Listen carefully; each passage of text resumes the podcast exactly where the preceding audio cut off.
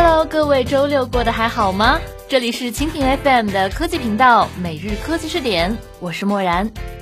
想必大家都已经知道了，最近的科技圈呀，各种撕逼大战那是应有尽有。那就在四月十七号，在线电台应用的版权混战也开始了。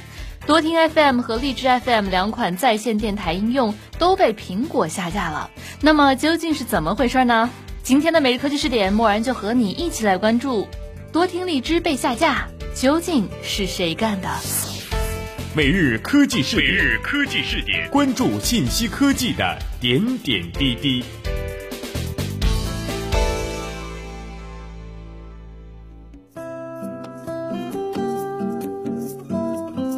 多听 FM 的下架呢，跟他们之前的版权纠纷有关。根据知名博主 New Radio 播客平台的创始人在四月十七号发的文章来看，多听 FM 的下架呢是被他举报侵权后 App Store 做出的反应。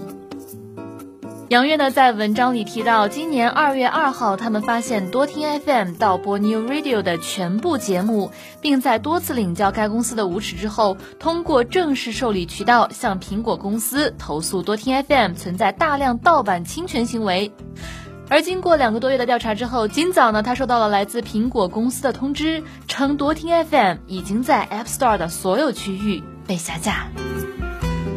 哎呀，如果 New Radio 的投诉是多听 FM 下架的直接原因，那么为什么荔枝 FM 也在同一天被下架了呢？对于这个问题呀，荔枝 FM 的创始人 Marco 是这样说的：这次荔枝 FM 下架的原因是喜马拉雅 FM 诉其侵权。我们有律师非常清晰我们的授权情况，之前已经多次证明喜马拉雅的投诉是无效的。他说。而更令 Marco 困惑的是呀，以往呢 App Store 官方发来的侵权警告之后，只要在规定的时间之内给出回复，证明投诉无效，就不会下架。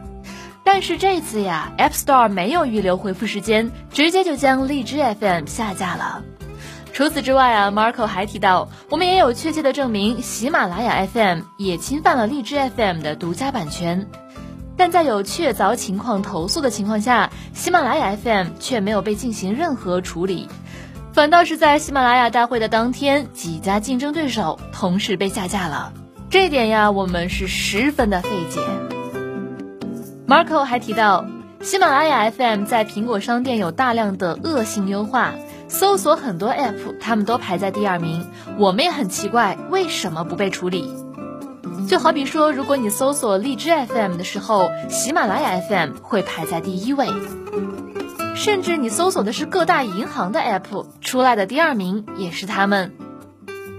Marco 也认为啊，这是超出寻常的手段，不是一般的优化。而更有意思的是，就在四月十七号，喜马拉雅 FM 在上海举办了二零一五喜马拉雅大会，而在会上，喜马拉雅 FM 也表示。自己拥有大量独家排他的正版授权，看来这场电台领域的撕逼大战呀，绝对够味儿。到底是谁动用了超出寻常的手段呢？接下来我们一起关注吧。